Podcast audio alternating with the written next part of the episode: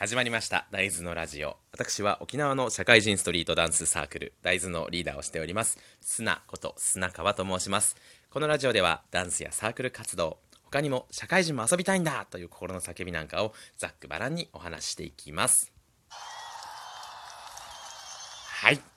ということでね、えーと、今回はですねちょっととあるお店に行った時に少し残念だなと思ったことがありまして最初から残念だななんて言っちゃってるんですけどあのお店をね行った時にお店のなんかこうコンセプトというかなんかターゲットというかそういうものがはっきりしないとちょっと困るなという話なんですけれどもまずえっ、ー、とクロワッサンのね専門店クロワッサンのパン屋さんがあるんですけども僕そこのパンが結構好きで結構好きっていうか、まあ、よく頻繁に買うわけじゃないんですけどまあ好きでなんか好きだったんですけどそこがねカフェを出すということで結構それで楽しみで出す出すというか出しているのであなんか行ってみたいなと思っててでなかなかタイミングとか、まあ、思い出せなかったりとかしてタイミング合わなかったりとかしてえっ、と行けてなかったんですけどこの間とうとう行ける行く機会がありましてで行ってきたんですよ。でねなんかまあさっきも最初に言った通り結論から言うとちょっと残念な気持ちになりましてでなんで残念だったかなっていうのを自分なりに考えてここら辺ちょっともう少しこう気をつけてくれればよかったのになっていうところを、えっ、ー、と頼まれてもないくせに上げていくという 配信でございます。はい。ということで、まあ、そのね、カフェが結構高台にあるんですよ。で、車で入ると結構広めの駐車場があって、多分10台ちょっとぐらい止められるんですけど、駐車場に止めるとその駐車場からねもう、えっと、眺めがすごいいいわけですよ。ただ、えっとまあ、遠くに海は見えるんですけれどもその手前に見えてくる景色としてはちょっとねこう道路があったりとかゴルフ場があったりとか、まあ、病院があったりとかその、えっと、景色がいいとは言い難いわけですよね。で天気が悪かったのも手伝ってると思うんですけどまあ良ければね海が見えるということは空も青くて結構いい眺めになるんですけど、まあ、その手前がちょっと気になるなと海に目を向けるまでの手前がちょっと気になるなっていうのはあったんですけどその時点ではね駐車場についてわーすごいとなっているワクワク状態ですよ。なでそこからちょっと一軒家を丸々カフェにしてるみたいなカフェでで軽く庭があって庭を通って、えー、入り口に向かうって感じなんですけどまずそのね、えー、庭を通っている段階で親と思い始めるんですよ。あのー、ちょっと可愛らしい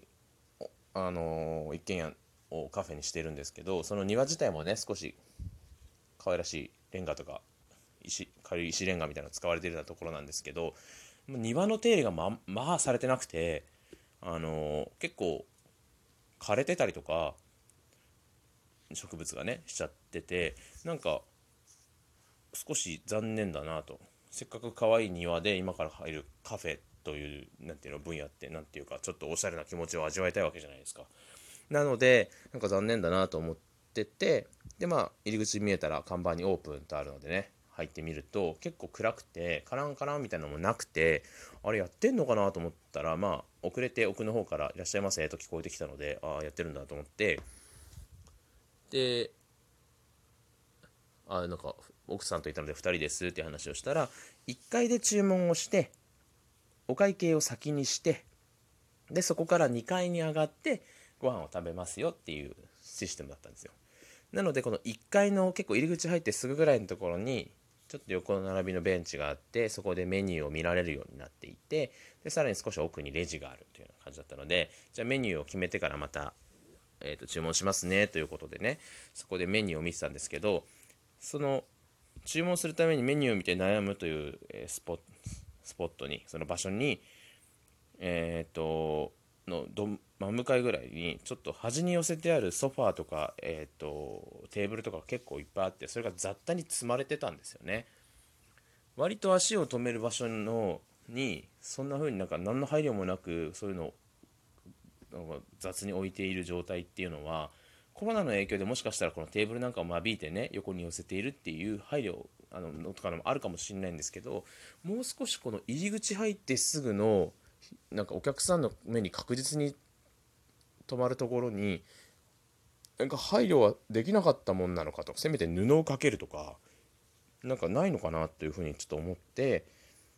まあメニューをとりあえず手に取って見てみるとファイルみたいにされててね結構大きい文字で見やすい、えっと、メニューではあったんですよ。で基本的な食事メニューとしてはクロワックロワッサンじゃないサンドイッチとえー、っとパスタ。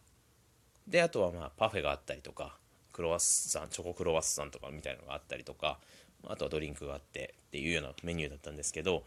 なんだろう全部で5種類あるサンドイッチのうち3種類ぐらいはもうソールドアウトみたいなとか貼り付けられてて見えないようになっててパスタも56種類あったうちの 2, 2種類ぐらいはソールドアウトみたいになっててでえっとコーヒーもねなんかその時は機械が壊れてたみたいでなんか今回こう今お出しお出しできませんみたいなのが貼り付けられてて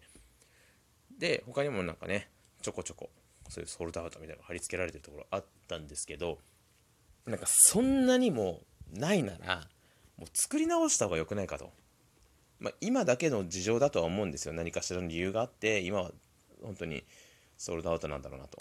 でソールドアウトっつってあの僕らが行ったのが12時昼の12時ぐらいなのでまずオープンしたところなので、まあ、売り切れではなくて今日はもう売れ売れない状態だと思うからそれはそれで別にいいんですよお店の事情なのでなんですけどこれが今日に始まっ本当に今日に始まったことなのかそれともしばらく売れないからもう貼り付けちゃったのか分かんないんですけどだったらなんかその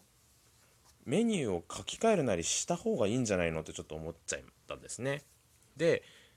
なんだろうもともと例えばサンドイッチが2種類だと思ってみればあ2種類から選ぶんだなとかパスタも、え4種類から選ぶんだなとかってそこから選ぶので何も思わないんですけどなんか行ってバンバンバンバンこのソールドアウトみたいなの貼り付けられてるなんか少しそれも雑多な感じですよね。上からペタって貼り付けられてるのでね。なんかそういうのを見て気持ちのいいものでは決してないので売り切れてることがどうとかそういう話じゃなくてそれに対する対処の仕方っていうのがあんまりこう何て言うかなんだかお客さんがどういう気持ちになるかっていうことをそこまで考えてないなっていうふうに思っちゃったわけですよ。でこのコーヒーもこれはまあちょっと事情がお店の事情によって異なるかと思うので何とも言えないんですけどあのハンドドリップで入れちゃダメなのかと。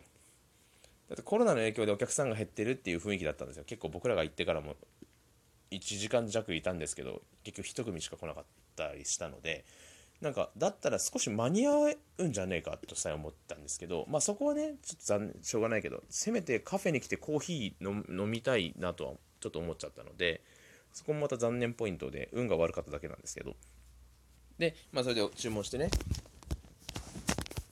お金を払って上に2階に上がったらこうすぐね2階の窓がドーンとあってまた景色が見えるわけなんですけどあのその景色も出窓みたいなところ大きい結構大きい出窓で本当にもうすごいはっきり見えるんですけどその窓のところになんか謎の小物がいっぱい置いてあって何でしょうえっ、ー、とおしゃれに見えるような瓶とかなんか